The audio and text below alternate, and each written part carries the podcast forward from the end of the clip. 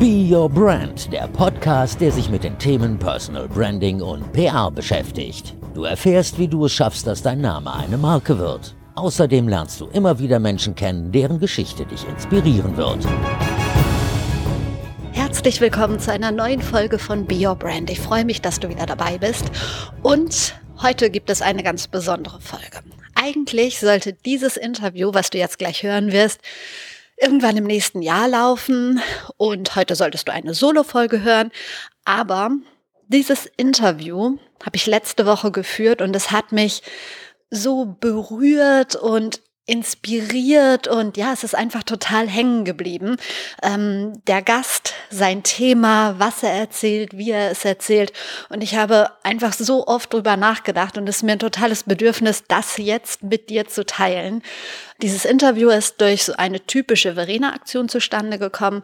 Ich habe Anfang November in Essen an der Medienakademie ein Seminar gegeben, ein Coaching gegeben und im Nebenraum hat parallel ein anderes Seminar stattgefunden und in der Pause bin ich so ein bisschen mit dem Leiter des anderen Seminars in Kontakt gekommen. Und dann dachte ich mir, hm, irgendwoher kennst du den und du hast den Namen schon mal gehört. Und anschließend habe ich dann rausgefunden, das ist Richard Gutjahr. Und natürlich hatte ich den Namen schon mal gehört. Richard Gutjahr ist Journalist, Richard ist Blogger. Und ich bin dann nach Hause gefahren und habe irgendwie gedacht, hm, guck doch mal im Netz, was der sonst noch so gemacht hat. Und habe da nachgeschaut. Und ja, dann habe ich gesehen, dass Richard einer der Deutschen ist, der in den letzten Jahren wahrscheinlich einen der schlimmsten Shitstorms überhaupt hat über sich ergehen lassen müssen. Ich habe mir das angeschaut und habe gedacht, wow, du musst Richard fragen, ob er dir ein Interview für Be Your Brand gibt. Daraufhin habe ich ihm eine Mail geschrieben und habe gedacht, mein Gott, der hat sicherlich Tausende von Anfragen und ähm, der hat so viele Follower und ist so bekannt und so beschäftigt. Warum sollte er dir antworten? Aber ich habe drei Tage später eine E-Mail von ihm bekommen und er hat sich sofort bereit erklärt, mir für Be Your Brand ein Interview zu geben. Wir haben uns zwei Wochen später in Köln getroffen, letzte Woche und ja, haben über seinen Shitstorm damals gesprochen. Ich muss dazu sagen, er mag nicht über das Thema reden. Und ähm, ich habe mich total gefreut, dass er sich mir trotzdem ein bisschen geöffnet hat. Aber ich wollte auch nicht zu tief bohren. Das war mir dann auch zu unangenehm. Wir sind immer mal wieder auf das Thema eingegangen, aber wir haben auch ganz viel über Chancen im Netz gesprochen, über Personal Branding. Und es ist einfach ein mega inspirierendes Gespräch. Wie gesagt, mich hat es total berührt und deshalb möchte ich es gerne mit dir teilen. Ich freue mich auf dein Feedback, aber jetzt hör erst mal rein in mein Interview mit Richard Gutjahr. Ich freue mich, dass es geklappt hat. Richard Gutjahr. Vielleicht fangen wir ganz kurz an für den einen, der dich nicht kennt. Wer ist Richard Gutjahr und was ist deine größte Leidenschaft? Ich wüsste gerne selber, wer ich bin, weil das ändert sich ja auch jeden Tag. Äh, ich bin äh, ja gelernter Journalist. Äh, ich bin ähm, äh, was mache ich gerne? Was mache ich gerne? Ich sitze eigentlich gerne in Cafés, ich lese, schreibe gerne. Ich habe früher mal ganz gerne gezeichnet, aber das ist mehr oder weniger dem Leben zum Opfer gefallen. Ich äh, habe eine ganz klassische Journalistenausbildung gemacht in München an der Journalistenschule, äh, habe dann über so Zeitungshospitanz, Radio, bin ich zum Fernsehen gegangen, da bin ich kleben geblieben, ähm, habe 20, 22 Jahre lang Nachrichten moderiert, fast jeden Tag und ähm, ja, seit, seit, seit 15 Jahren bin ich immer so zweigleisig gefahren, habe ich also neben Fernsehen auch angefangen ähm, zu bloggen und ähm, so mich ins Digitale zu bewegen. Und äh, jetzt würde ich fast sagen, irgendwie lebe ich zu 70, 80 Prozent tatsächlich durch das Netz, nicht alleine im Netz, aber durch das, was ich im Netz mache, generiere ich Aufträge, generiere ich ähm, Geschichten und ähm, die äh, verteile ich dann auf alle Medien, die mir dafür geeignet scheinen. Was war so deine schönste Geschichte? Kannst du das sagen? Meine schönste Geschichte. Ach Gott, ähm, Nostalgieflash. Ähm, ich habe mal Mr. Miyamoto äh, interviewen dürfen. Shigeru Miyamoto, das ist der Erfinder von Donkey Kong und von den Ma von Mario, äh, Super Mario Brothers und also von Nintendo, der Mann. Und der hat mir echt, weiß ich nicht, was war ich, Anfang, Mitte 20 und so, das war so mein Held, weil ich diese Spiele natürlich rauf und runter gespielt habe. Und der hat mich besonders beeindruckt, weil der so eine, ja, so ein bescheidener Mann war. Ich meine, er war ein Superstar und, und, und, und, und seine Kreativität ist wirklich unfassbar. Und der war so ein ganz einfacher, zurückgezogener, lieber, netter Mann, hat ganz leise gesprochen und so. Und äh, das fällt mir jetzt gerade ein. Ich weiß auch nicht warum, aber das war irgendwie so ein, ist mir hängen geblieben. geblieben ja. Wenn ich jetzt deinen besten Kumpel nach deiner größten Stärke, deiner größten Schwäche fragen würde, was wird der so ganz im Vertrauen wohl erzählen? Größte Stärke und größte Schwäche. Ich bin schon so ein, so ein, so ein ähm, Egomane, so ein, so ein Selbstdarsteller. Also ich äh, war schon immer irgendwie in der Schule gerne auch der Klassenclown und habe gerne so die Aufmerksamkeit auf mich gelenkt. Äh, meine beste Eigenschaft ist umgekehrt, auch wenn man es nicht glaubt. Irgendwie, ich habe tatsächlich oft ein, also oft nicht immer, aber oft tatsächlich ein überraschend großes Herz und ähm, ein ganz, ganz, ganz tief verwurzeltes Gerechtigkeitsempfinden. Also wenn ich etwas sehe, was, was irgendwie falsch läuft und ähm, dann, dann äh, versuche ich das zu korrigieren oder mich dafür einzusetzen, auch manchmal ohne Rücksicht auf Verluste. Also da, ich habe mir schon, mich schon oft um Kopf und Kragen geredet. Ich möchte heute über ja, zwei Sachen mit dir sprechen. Einmal habe ich schon gesagt über Personal Branding, übers Bloggen und so weiter. Zum anderen lässt es sich, finde ich, kaum vermeiden, mit dir über das Thema Shitstorms und Hass im Netz zu sprechen, weil du da deine ganz eigenen Erfahrungen gemacht hast. Bevor ich das jetzt ganz lang wiedergebe, viele haben es auch mitbekommen. Kannst du es ganz kurz schildern, was dir da widerfahren ist? Ach ja, äh, nicht gerne, ich mach's kurz. Ähm, ich habe berichtet für die ARD für den Bayerischen Rundfunk, einmal aus Nizza, da war ich zufällig gerade irgendwie im äh, Urlaub und da fuhr dieser LKW in die Menschenmenge und ich habe das zufällig gefilmt, weil ich sowieso immer filme. Ich unterrichte auch Mobile Reporting an diversen Journalistenschulen. Das heißt also, es war kein Zufall, dass ich da gerade ein Handy in der Hand hielt.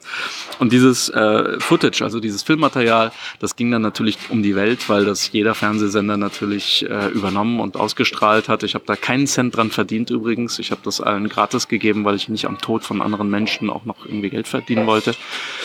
Lange Rede, kurzer Sinn. Ich äh, bin dadurch so in so eine Verschwörungstheoretiker-Ecke gerückt äh, worden von YouTube, wo das Material rauf und runter lief und, und, und sich die Leute dann angefangen haben, irgendwelche total gespinnerten äh, Geschichten drumherum zu überlegen ähm, und, und, und die haben dann festgestellt irgendwie, dass ich auch Verwandtschaft und äh, Familie in, in Israel habe, haben das dann irgendwie mit dem Mossad in Verbindung gebracht und, und, und. Und dann ging diese ganze antisemitische Kacke los, die man hier in Deutschland leider ähm, viel zu häufig noch und wieder erlebt.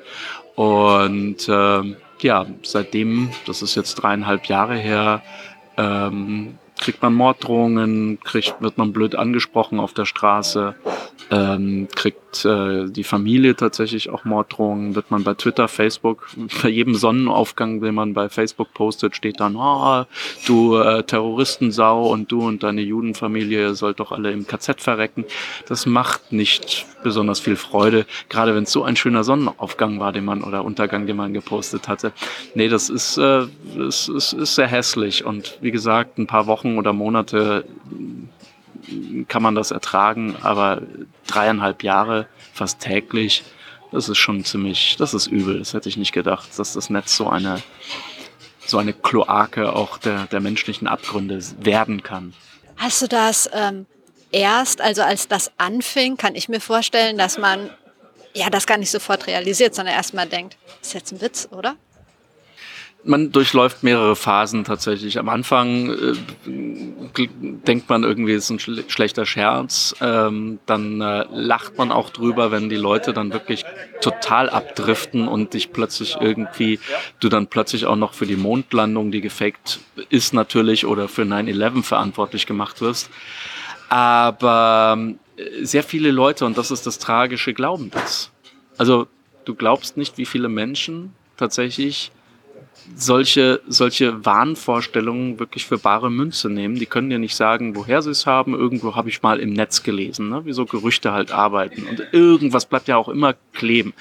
Und wenn das dann anfängt, immer tiefer in die Gesellschaft zu sickern und plötzlich sogar Bekannte, sogar Leute, die dich kennen, dann sagen, du Richard, ich habe da was über dich gelesen, ja. Also ich wollte dir nur sagen, du, ich glaube das nicht, ne?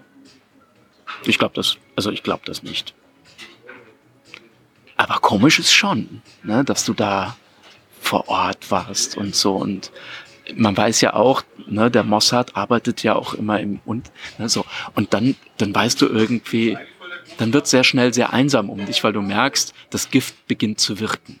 Ne? Das Gift, das so ein paar Idioten streuen oder sprühen, das sickert ein wie, wie, wie so ein Krebsgeschwür bildet das Metastasen in der Gesellschaft und irgendwann mal kriegst du es nicht mehr eingefangen, wenn das schon zu weit fortgeschritten ist. Und ich glaube, da, davor mache ich mir Sorgen. Jetzt mein persönliches Lebensteil, meine Familie, wir sind mittlerweile abgehärtet, wir kennen das und haben uns ein Stück weit gew dran gewöhnt. Bei den ganz harten Fällen gehen wir auch gerichtlich dagegen vor. Aber was das mit der Gesellschaft grundsätzlich macht und bei Leuten, die so etwas nicht aushalten können.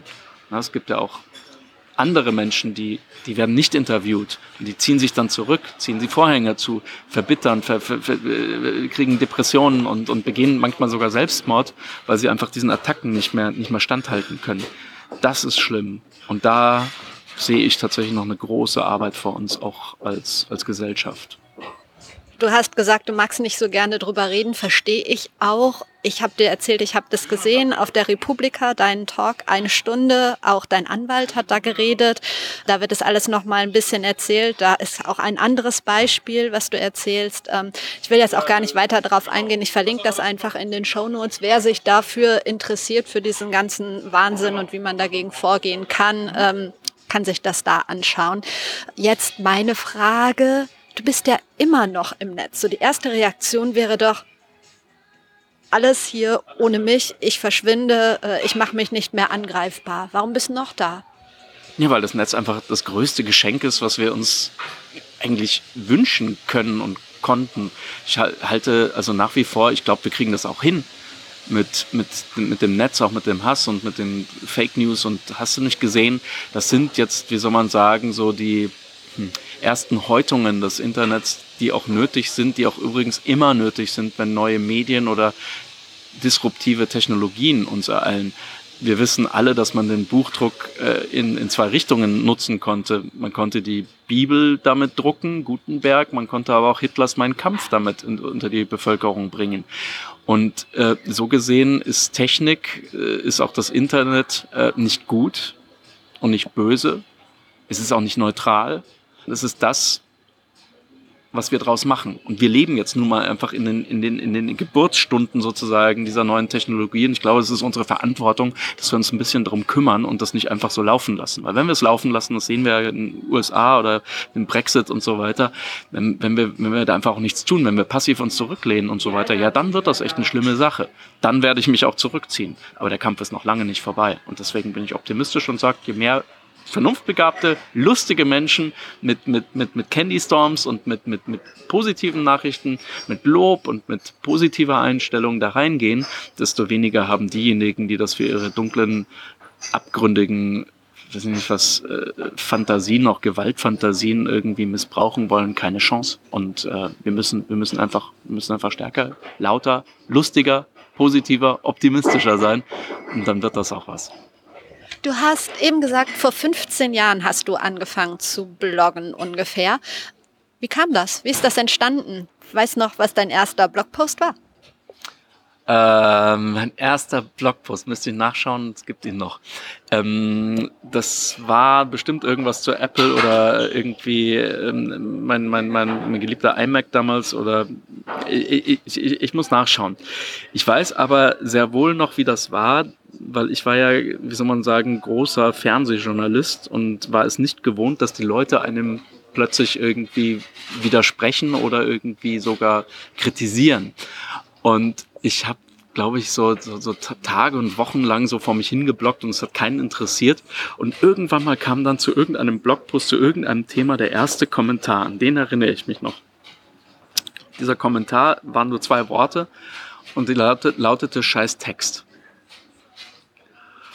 Und für mich war das also für mich ist eine Welt zusammengebrochen, weil ich mir gedacht habe, Mensch, du hast dir so viel Mühe gegeben und jetzt bloggst du hier und so und, und, und ausgerechnet der erste Kommentar ist dann sowas. Und ich war geneigt dazu, ich weiß es noch, den, den weg, also den zu löschen. Ne? Man muss den ja freigeben. Also bei mir war es jedenfalls so, dass man den erstmal autorisieren musste.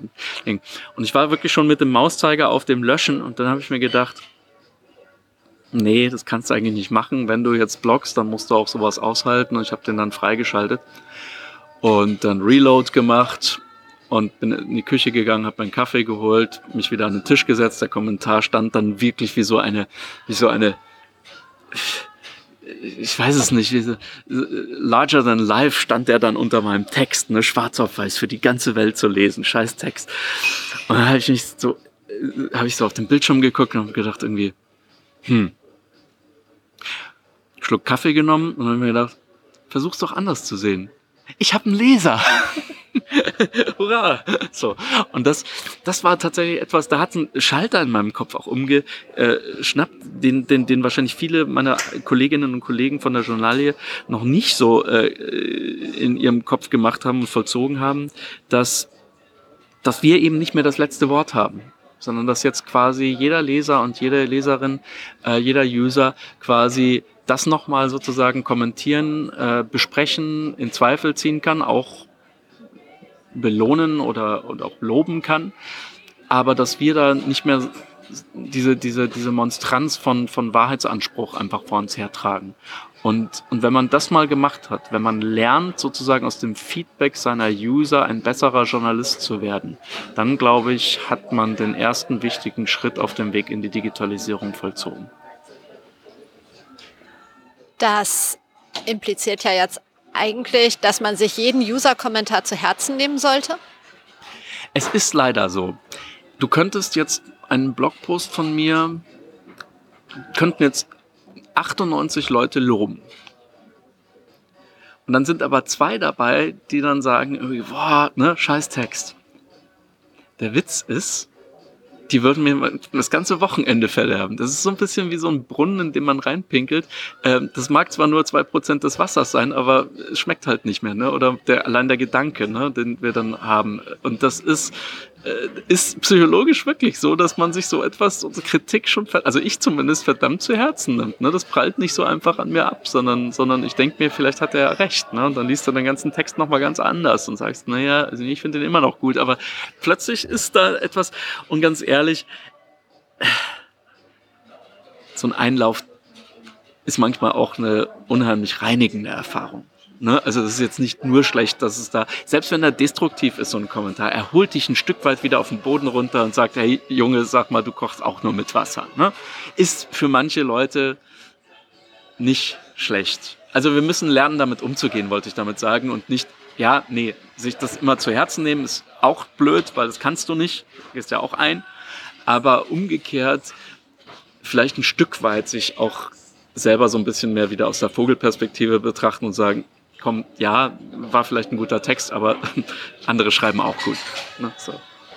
Ich habe dir vorhin schon erzählt, bei Be Your Brand möchte ich so ein bisschen den Menschen helfen, ähm, ja, sich zu trauen, rauszugehen, in die Sichtbarkeit zu kommen. Ich finde, es gibt so viele Menschen, die so tolle Ideen haben oder tolle Sachen machen, ob sie toll backen, ob sie gute Maskenbildner sind, keine Ahnung.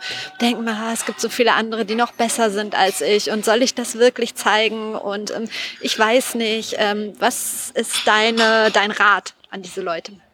Einfach machen einfach machen, äh, rausgehen und, äh, und immer ein offenes Ohr, offenes Auge zu haben dafür, was man dann besser machen kann. Also der Anspruch zu sagen, ich bin fertig oder ich bin gut oder ich bin sehr gut oder so, das ist zwar nett, hilft, aber ähm, jeder kann sich irgendwo verbessern.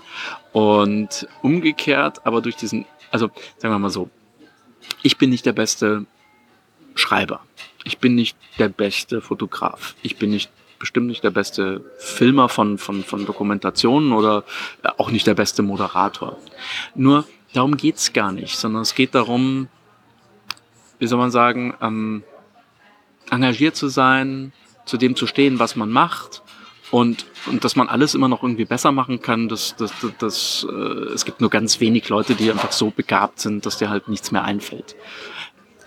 Was ich irgendwann mal realisiert habe, ist, die anderen machen es ja auch nicht perfekt. Und wenn man sich austauscht, wenn man also guckt, wie macht der's, was kann man sich davon abgucken, äh, wo hast du noch irgendwie so ein bisschen Defizite und so, dann macht das gemeinsame Wachsen also auch in so einer virtuellen Community sehr viel mehr Spaß, weil man dann einfach sagt, ach guck mal, der hat ein neues Blogdesign oder der hat jetzt neue Fotos von sich gemacht oder der hat einen tollen Text gemacht oder der äh, bloggt jetzt auf Englisch und so weiter. Ne? Du lernst also plötzlich, ne, wir tasten uns ja alle irgendwie an so diese ganze Welt heran.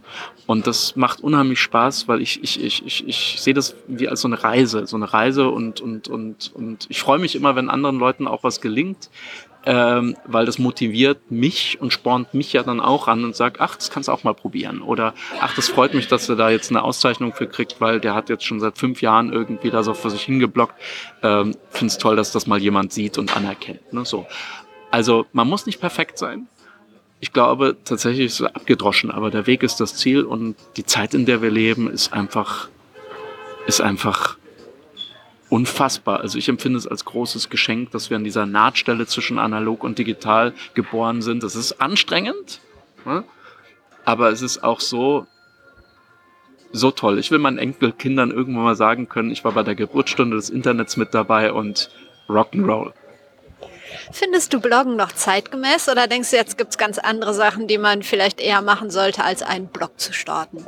Ach, es gibt immer wieder so, so Wellen. Ne? Ich erinnere mich an die Podcast-Welle, die erste. Die war so Anfang der Nullerjahre irgendwie und das war damals so ein, so ein ganz geschütztes Biotop und das haben dann wirklich so die ersten Pioniere und die ersten Early Adapter gemacht. Dann ging, geriet das wieder in Vergessenheit und jetzt ist Podcasten das, das, das Größte überhaupt. Ne? Und genauso ist es mit den Blogs. Das durchläuft so Wellen. Da gab es am Anfang so ein paar Leute, die das irgendwie noch so, so, so, so die ganzen Tech- und Nerd-Blogs so aus der ersten Generation, das waren ja keine wirklichen Menschen, die da geblockt haben, sondern das waren wirklich Leute, die einfach, ja, ja, so Nerds und Geeks und so weiter, so der ersten Generation. Und das, die, die waren auch wichtig, weil sie den Weg geebnet haben für alle, die danach kamen. Ähm, Nee, ich glaube, Blogs sind immer noch zeitgemäß. Ich finde auch, es ist eine wunderschöne Fläche, auch mal so in der Länge sich auszuprobieren, bei Blogs gibt es keine Konventionen in dem Sinn. Man, man, man kann die mit Bildern, man kann die Vlogs, man kann, kann, kann, kann Videoblogs machen. Also, nee, Blogs, glaube ich, werden nicht weggehen. Ich, ich empfinde sie so etwas wie, wie soll man sagen, so sein so ein Portfolio oder etwas, was man halt hat, ne? So. Und dann kannst du links und rechts so kleine Beiboote haben, Instagram oder weiß ich nicht was, TikTok äh, machen die Jüngeren. Und, und, und da kannst du sozusagen dem noch so ein bisschen tagesaktuellen Flair noch drüber hinaus verpassen. Aber ich glaube, so der Blog ist für mich so eine Art Hub, also so, so ein Drehkreuz sozusagen. Und wenn ich was Tolles auch mal, ge, ge, ge, weiß ich nicht, was gesnappt habe oder bei Instagram oder sowas, dann kann man das ja auch in einem Blog sozusagen dann zweit posten, ne? wie, so eine, wie so ein Portfolio und sagt, das bin ich, ne? das mache ich. Also ja, ist, ist für mich eigentlich auch für, für, für Arbeitgeber ganz interessant, weil die gucken natürlich alle auf meinen Blog, bevor sie mich zum Gespräch einladen. Welches Social Media Netzwerk ist für dich das wichtigste Beiboot im Moment? Als Journalist ist es nach wie vor Twitter, aber ich weiß nicht, was mit Twitter passiert, wenn Donald Trump eines Tages im Knast sitzt und nicht mehr twittern kann. Also da mache ich mir Sorgen, weil ich glaube, Twitter lebt eigentlich nur noch von Donald Trump und äh, diesen ganzen Kontroversen drumherum.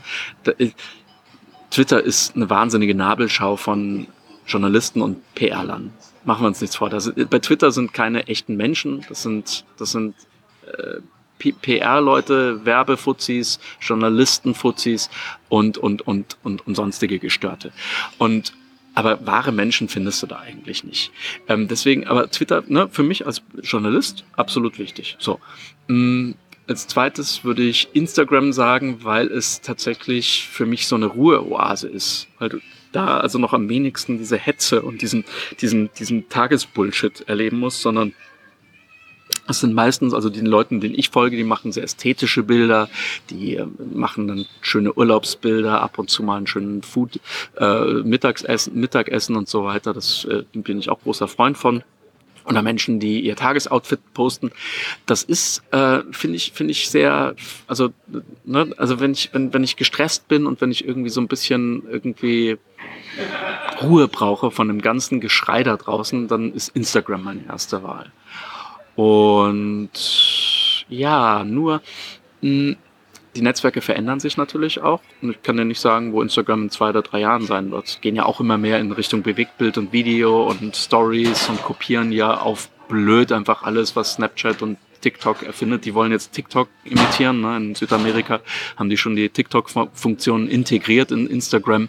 Also wer weiß, dann zieht man halt weiter. Ne? Also äh, das Internet ist noch nicht fertig. Wie wichtig findest du das Thema Personal Branding? Das ist äh, heute eigentlich. Also ich, ich, ich kann mir nicht vorstellen, wie man es sich leisten kann, sich nicht persönlich irgendwie darzustellen und zu inszenieren. Weil du vorher gefragt hast, äh, was der, der Blog für mich bedeutet. Mein Blog ist so etwas wirklich wie meine Visitenkarte. Und zwar nicht nur im Netz, sondern eigentlich im Leben. Denn wenn du nicht im Netz stattfindest, dann existierst du auch in der realen Welt nicht mehr. Ne? Die Leute werden nervös oder werden skeptisch, wenn sie dich googeln und nichts über dich finden. Und jetzt kommt das Zweitschlimmste. Also das Schlimmste ist gar nicht zu existieren.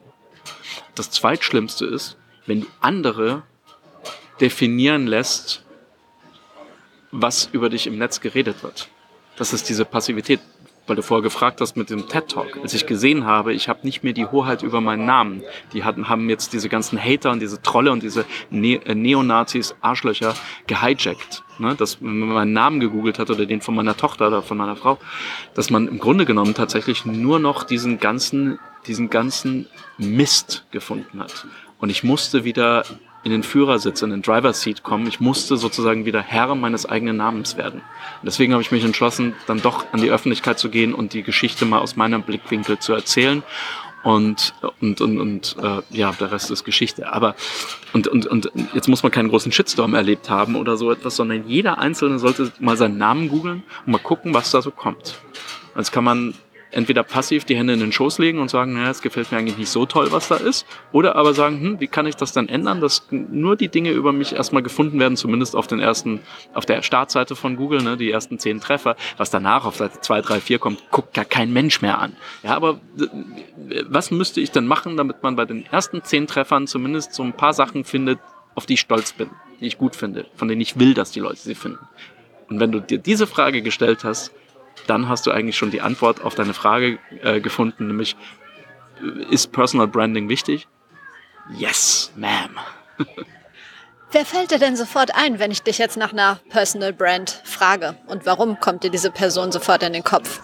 Ja, äh, wir kennen natürlich alle Sascha, Sascha Lobo, ähm, der tatsächlich macht ja keinen Hehl draus, hat er auch oft, oft schon beschrieben, auch in seinen Büchern, tatsächlich seinen Irokesenschnitt einfach nur irgendwie eine Woche vor der, vor der, äh, vor der Frankfurter Büchermesse oder so äh, sich gemacht hat, weil er wusste, ne, damit kann er, das ist ein Gag, sein, sein Buch zu verkaufen. Und dann hat er festgestellt, wie er auf einmal sozusagen sich nicht mehr retten konnte vor Anfragen und dass dieser Iro-Käsenschnitt, dieser rote äh, Hahnenschopf da tatsächlich für ihn einfach so, so, so ein Marken, so ein Wiedererkennungszeichen wurde. Und, und, und, und jetzt, ich weiß nicht, 20 Jahre später läuft er immer noch damit rum. Ne? Man mag sich Sascha Lobo gar nicht mit einer richtigen Frisur vorstellen wollen. Ja, also das wäre der Tag, an dem ich sage, ich geb's Bloggen auf, ja. Und deswegen, ähm, nee, der hatte da schon eine wahnsinnig, einen wahnsinnig guten Riecher für dieses Personal Branding. Und ja, mittlerweile. Das Lustige an dem Personal Branding ist, äh, ich habe das ja dann auch irgendwann mal angefangen. Und das finden ja Kolleginnen und Kollegen erstmal gar nicht so toll, ne? Und vor allem die Vorgesetzten nicht. Der Witz ist, Jahre später, ausgerechnet diejenigen, die am meisten ihre Nase gerümpft haben und gesagt haben, boah, und du inszenierst dich da selber und so und dein Blog heißt auch noch nach dir, die machen es heute selber alle. Und schlecht. Aber sie machen's, ja. Und da habe ich mir gedacht, ne, hättest du mal bei Zeiten damit angefangen, dann hättest du jetzt den oder den oder den Fehler nicht mehr gemacht. Aber gut. Ähm, nee. Ähm, ich glaube, es gibt immer im Leben irgendwie so eine Entwicklung und ich würde es niemandem vorhalten, der, der spät anfängt oder macht. Aber es gar nicht zu machen, ist sehr riskant. Also es gibt vielleicht zwei oder drei Prozent äh, von, von Menschen, gerade in unserer Branche, die, die, die, die halt wirklich nicht dafür geeignet sind. Aber ich glaube, es sind sehr viel mehr Leute, als man denkt. Um jetzt gar nicht nochmal auf dein Beispiel einzugehen, aber allgemein so ein paar Tipps, wenn jetzt Kritik kommt von außen. Ich habe zum Beispiel oder habe eine gute Freundin, die ähm, hat äh, von einer Veranstaltungsmoderatorin, war bei einer Veranstaltung, hat gepostet äh, von einem Grillfest für einen Fernsehsender. Das war so ein großes Grillfest und ähm, sie stand neben dem Grill, da drauf war ein Spanferkel. Dann äh, ging der Shitstorm los aber so richtig, so von wegen. Äh, stimmt, genau, Polizei, Feuerwehr, alle kamen.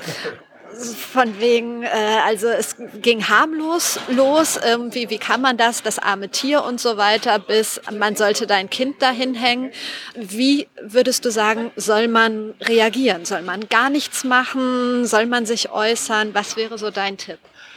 Naja, also es ist, es ist schwierig. Man, ähm, also bei manchen Fällen muss ich ganz gnadenlos sagen, wenn es in den strafrechtlichen Bereich geht, würde ich sogar da ganz dringend empfehlen, eine Anzeige zu machen. Also wenn es wirklich heftig wird, weil ich glaube, jeder Mensch, egal was du sagst oder egal was du machst, es gibt einfach ein, ein, Code, eine, ein, eine, einen Gesellschaftsvertrag. Das muss gar nicht nur juristisch sein oder so, sondern einfach sagt, es gibt einen gewissen Grundrespekt. Auch vor der Meinung anderer. Und, und es gibt rote Linien, die gilt es nicht zu überschreiten. Und wenn dich jemand wirklich also unter der Gürtellinie oder gar mit irgendwelchen schlimmen Worten oder so oder gar Morddrohungen belegt und so weiter, dann finde ich, sollte man das nochmal in Erinnerung rufen und wenn, soll man sagen, eine Anzeige von der Polizei die einzige Sprache ist, die die verstehen, dann so be it. Ja, also ich finde, wir sollten schon auch wieder ein bisschen Hygiene betreiben in unserem eigenen Umfeld. Wenn das jetzt nur so Anfeindungen und so weiter sind, ähm, die, die, die so, so darunter liegen, würde ich versuchen, ein Stück weit darauf einzugehen. Ich hätte in so einer Situation gesagt, also pass mal auf, die Art und Weise, wie du redest, das geht nicht und nochmal so einen Kommentar und so weiter und äh, ich, ich lösche das, weil ich habe auch eine Verantwortung gegenüber den anderen Lesern oder den anderen ähm, Zuschauern oder Hörern. Aber der eine Punkt, den du hier genannt hast, nämlich, ne, weiß ich nicht was, essen wir zu viel Fleisch und haben wir im Grunde genommen tatsächlich äh, nicht eine Verantwortung in der heutigen Zeit auch von diesem, von dieser, von diesem, ne, von dem Fleisch runterzukommen und, und, und wie auch immer. Das ist ein nehme ich als, als ein guter, guter, guter äh, Hinweis, ein gutes Thema. Und ich überlege mir, das tatsächlich zum Thema mal in einem meiner nächsten äh, Podcasts oder Blogs zu machen oder so etwas. Also dafür danke ich dir. Aber beim Ton bitte aufpassen, weil wir beide, du hast auch Familie und Freunde und so weiter und würdest bestimmt auch nicht wollen, dass man so mit dir redet. Ne? Also immer noch eine Chance geben. Ne? Aber, aber, aber, aber wie gesagt, wenn es eine, eine rote Linie reißt und so weiter, dann keine Gnade. Dann würde ich sofort zur Polizei gehen, Screenshot machen und, und, und anzeigen. Weil meistens machen sie es sogar unter ihrem echten Namen. Und, und, und da musst du, ne, wir, wir haben auch im Straßenverkehr irgendwann mal lernen müssen, dass es nicht okay ist, wenn man da mit Kraftausdrücken oder mit, äh, weiß ich nicht was, den Leuten Vogel zeigt, kostet 500 Euro in Deutschland, ne? 500 Euro, manchmal 600, Scheibenwischer, 700 Euro. Ja, also Scheibenwischer so die, ähm, die Hand von dem Kopf halten und, und ne? Äh, 700 Euro. Und, und ich glaube, wir haben uns, wir, wir haben uns damit arrangiert. Und ich glaube, wir müssen das im Netz auch lernen, dass es da so gewisse Mindeststandards gibt, die jeder einhalten sollte. Das ist sozusagen mein Ding mit Kritik. Den, den konstruktiven Teil rausgreifen und ernst nehmen und den, wo es destruktiv und unter der Gürtellinie gibt, den ganz radikal auch benennen. Ne? Auch sagen, das geht nicht, Freundchen. Und ich habe einen Screenshot gemacht. Übrigens, bester Tipp bei so etwas. Screenshot machen von dem Kommentar mit dem Foto und dem Avatarbild von demjenigen Betroffenen. Meistens steht daneben noch der Name. Screenshot machen und zurückposten. Direkt drunter. Weil, was jetzt psychologisch passiert, ist folgendes. Es ist zu schön.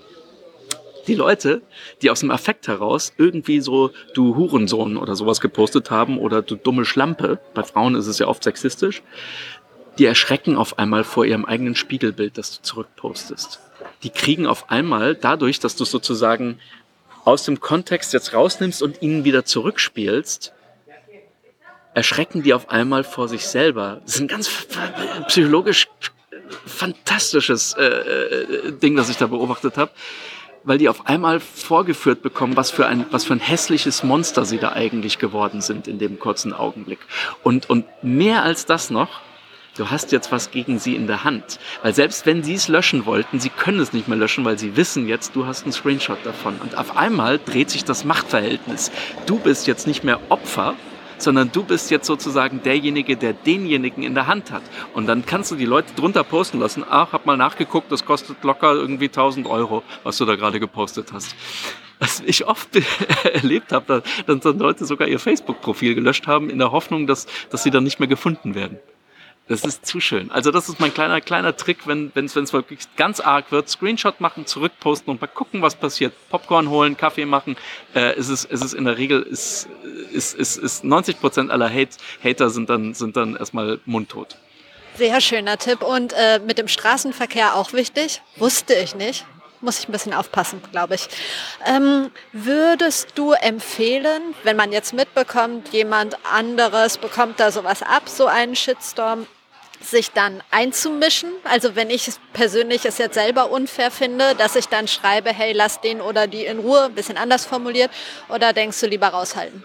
Nee, unbedingt. Ich meine, was würdest du machen, wenn jetzt irgendjemand in einer, einer, einer Straßenbahn verdroschen wird oder so etwas? Natürlich versuchst du. Und wenn du nicht alleine irgendwie sagst, irgendwie, ich, ich schaffe das alleine oder sowas, dann hintenrum mit zwei oder drei anderen zusammentun, die das irgendwie auch geliked oder in der Diskussion verfangen sind und sagen, hey komm, dem stehen wir jetzt zur Seite. Es ist nicht anders wie wie im, im, im normalen analogen äh, Kohlenstoffwelt auch, dass du wirklich, wenn du jemanden siehst, der zu Unrecht irgendwie verbal verdroschen wird, dann, dann musst du dazwischen gehen. Es nutzt dir nichts, wenn du das so hintenrum machst im persönlichen Chat, ja, ich habe das gesehen und es tut mir furchtbar leid, aber ich wollte da nicht dazwischen gehen, dann gehen die gegen mich auch vor und so weiter. Wenn das alle machen, ja, dann dürfen wir uns nicht wundern, warum unsere, unsere, unsere Web so scheiße geworden ist. Weil jeder die Klappe hält. Nein, Zivilcourage gilt auch im Netz für jeden. Und jeder von uns ist auch mitverantwortlich für das, was dort geschieht. Auch, auch in unserer Passivität. Sehr gut. Du hast eben erzählt im Vorgespräch, du bist eigentlich ständig unterwegs, gibst Coaching, Seminare, machst so viele Sachen. Ähm, was ist das, was dich antreibt?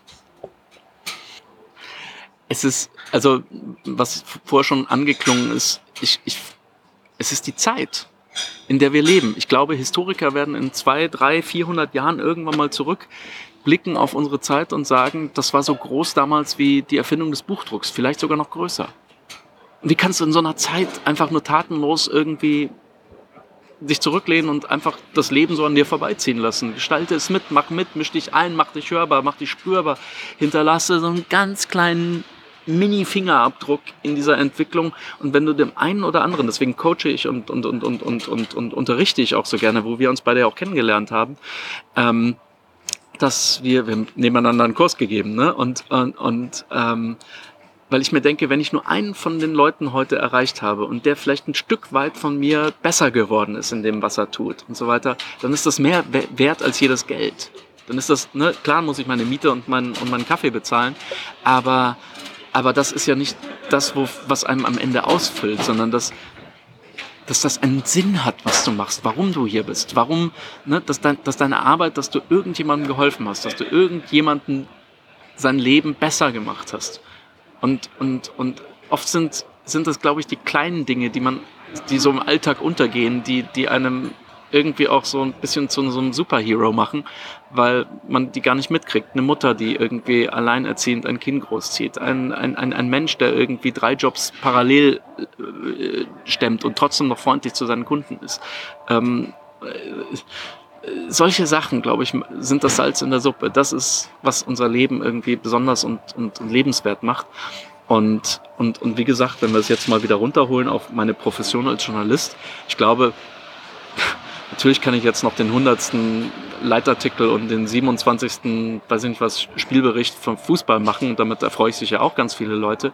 Aber ich glaube, wenn ich ein Stück weit, wie soll man sagen, dazu beitrage, aus meinen Fehlern vielleicht auch andere lernen zu lassen oder umgekehrt, wenn ich mal irgendwo mal was richtig gemacht habe, den anderen beizubringen, wie ich das gemacht habe. Ich glaube, das ist das, was am Ende zählt. Das wäre jetzt schon ein sehr schönes Schlusswort. Aber oh ja. ich habe immer drei Abschlussfragen, okay. auch an dich. Ähm, als erstes darfst du zwei Menschen nominieren, mit denen ich mal über das Thema Personal Branding im Podcast sprechen könnte. Boah, müsste ich nachdenken. Weiß ich jetzt nicht so spontan. Sag ich dir nachher. Okay, gut. Dann wird das meine dritte Frage. Dann jetzt eine einfache, das beste Buch, das du je gelesen hast. Das beste Buch.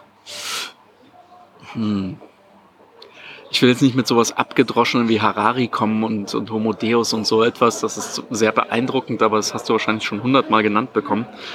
Ähm oh, ich habe eins. Kennt keine Sau. Aber, aber gibt es tatsächlich und kann sich online runterladen. Justine Ezerick, I Justine.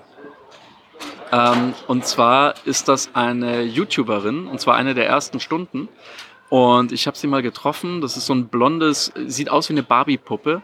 Aber das ist halt auch immer das, das, das, das Fatale, dass wir sofort irgendwie so ein Klischeekisten in unserem Kopf greifen, um uns zu erhöhen, indem man andere dann einfach so, ja, das ist so ein Barbie-Mädel. Dieses Mädchen oder diese Frau mittlerweile hat mit 17, 18 angefangen zu YouTuben, als noch keiner von uns überhaupt kannte, was YouTube überhaupt ist. Und hat es geschafft, sich wie soll man sagen, ja, ein, ein, ein Leben aufzubauen und daraus einen Job zu machen, indem sie ja, ihr, ihr Leben beschreibt. Sie lief dann auch mal anfangs irgendwie mit so einer Livestream-Kamera auf ihrer Mütze rum und hat ihr ganzes Leben gestreamt, was, was, was, was spooky und scary war, also so ein bisschen so ähm, Truman-Show. Aber, aber eine faszinierende Persönlichkeit und ich habe sie mal in San Francisco getroffen auf irgendeiner Party und ich dachte immer, das wäre so ein ganzes, so ein ganzes Network von Leuten, die das für sie machen. Nein, das macht sie wirklich alles alleine. Die schneidet ihre Videos alleine, sie vertont, sie macht, sie ist gelernte Designerin. Und, und das wäre mal, wa warum empfehle ich so etwas? Weil man, weil, weil, weil dieses Mädchen von Kapitel zu Kapitel einfach ihre Neugier, ihre Dummheit, ihre, ihre Leidenschaft für, für, für das Netz und für das Personal Branding tatsächlich lernt und, und mit ihr sozusagen wächst und man erkennt plötzlich, was die da eigentlich kolossales sich selber aufgebaut hat in ihrer, weiß ich nicht was, 15-jährigen Karriere jetzt. Und, und die hat Millionen von Follower auf YouTube. In Deutschland kennt die kaum jemand. Faszinierend. Ich habe so viel von ihr gelernt. Ja, und, und sie können meine Tochter sein. Aber es ist wirklich faszinierend. iJustine, Justine Ezarik, E-Z-A-R-I-K. Unbedingt, unbedingt mal angucken. Und wie gesagt, jetzt ne, wichtige Aufgabe, guckt über dieses blonde Barbie-Doll-Gehabe hinweg und versucht mal wirklich zu, zu, zu, rauszufinden, ne, wer ist die Person dahinter, warum macht sie, was sie macht und warum macht sie das so verdammt gut und warum schaut man ihr einfach so gerne dabei zu, was sie da tut. Faszinierend, richtig toll. Also davon kann man echt mehr lernen als von so manchen, weiß ich nicht was, äh, Multimedia-Seminar für teuer Geld. Geiler Tipp. Ähm, Gibt es in deinem Leben ein Role Model? Falls ja, wer ist das? Wenn nicht Justine? Also, das ist ein bunter, ein bunter Mix aus ganz vielen Leuten. Da ist ein bisschen Sascha Lobo drin, da ist ein bisschen, weiß ich nicht was, ähm, da sind auch ganz klassische alte Hasen drin. Also mh, mm, ein, weiß ich nicht was, ähm, äh, alte, alte, alte Lehrer und Mentoren, Journalisten, Haudegen, Menschen, die manchmal auch gegen den Strich gebürstet haben und sind. Und da ist so ein bisschen, ich weiß es nicht was, ähm, ja, keine Ahnung, auch äh, so, so, Leute wie Edward Snowden beispielsweise haben, äh, jetzt nicht, dass ich dem nacheifern möchte, aber ja, die einfach ne, den Mut auch haben, die Zeit und die Verwerfungen, die die Digitalisierung mitbringt, äh, leider auch einfach zu korrigieren und zu sagen, nee, kommt, das kriegen wir irgendwie besser hin und ich muss da jetzt einfach den Mund aufmachen, ne? auch wenn es mich mein Leben und mein, mein schönes Leben auf Hawaii gekostet hat und ich jetzt in irgendeinem Apartment in Moskau leben muss. Das finde ich, finde ich bewundernswert, sagen wir mal so. Nicht erstrebenswert, aber bewundernswert. Und ich glaube, diese Leute ähm, haben, haben unser Leben nachhaltig besser gemacht als viele andere, die einfach nur abwarten und, und gucken, was passiert. Ich glaube, es ist jetzt die Zeit, es ist der Call to Action. Ich glaube, wir haben es uns nicht ausgesucht, wir sind nun mal in diese, in diese, in diese Ära hineingeboren worden. Ich glaube, wir sollten unseren Kindern und, und, und Enkelkindern sagen können, ähm, ich habe im Rahmen dessen, was ich tun konnte, alles gemacht, dass, dass, dass, dass das Netz ein besserer und ein, ein schöner und ein guter und produktiver, ein konstruktiver Ort geworden ist. Wenn es dann nachher in die Hose geht, kann man wenigstens sagen, ich habe es probiert. Ich will meinen Enkelkindern sagen können, irgendwie, hey, so, so wie Woodstock damals. Ich war dabei, Rock'n'Roll, geile Zeit. Ich komme nochmal auf die Nominierung zurück. Mir reicht eine Person. Eine Person, mit der du sprechen solltest. Ach, sprecht doch hier gleich um die Ecke mit dem Thomas Knüver. Thomas Knüver, Düsseldorf, K.0, seine Agentur, der war vorher beim Handelsblatt und hat sich auch aus dem Journalismus zurückgezogen, weil er gesagt hat, das, das wird nichts mehr. hat sein eigenes Ding gemacht. Jetzt beschäftigt er, ich weiß nicht, 20 Leute oder sowas, ist ein toller Arbeitgeber, ein cooler Typ, äh, visionär vor dem Herrn, also der, der hat Trends einfach schon lange vor den anderen und, und, und ist er lustig, hat auch ein eigenes Blog und einen eigenen Podcast, wo er sich um äh, Gourmetküche kümmert und äh, das ist, finde ich, auch Foodblog. Foodblogs ist, lieber Thomas, wenn du das jetzt hörst, das ist ja auch immer so ein bisschen einfallslos. Ne? Foodblogs, Foodblog kann echt äh, funktioniert immer, da brauchst du gar nichts machen, da musst du nur ein Mikrofon irgendwie hinhalten und schon hast du 10.000 Follower und so weiter. Foodblog und Food Podcast ist, ist eine todsichere Sache. Da hätte ich ein bisschen mehr von dir erwartet, aber nein, du machst es ja auch sehr gut und rede mal mit dem Thomas, von dem kannst du viel lernen. Er hat mir übrigens, Thomas war der Mann, der mich zum Twittern gebracht hat. Thomas war, glaube ich, bei Twitter drei Monate nachdem es erfunden wurde und, und, und ähm, er hat mich damals wirklich überredet und hat gesagt, irgendwie, das ist etwas Wichtiges und es ist sehr viel mehr als 140 Zeichen, weil wir alle da früher immer so drüber gelästert haben. Ähm, ohne Thomas Knüber hätte ich jetzt nicht so viele Follower auf, auf Twitter. Danke, Thomas. Danke dir. Danke, Verena.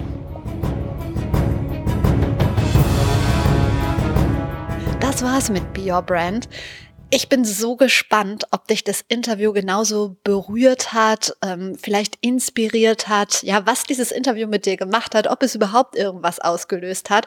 Ich würde mich total freuen über dein Feedback, über Social Media, per Mail. Lass uns gerne vernetzen über Instagram, Twitter, Facebook, LinkedIn. Du findest mich überall unter Verena Bender oder unter @prleben.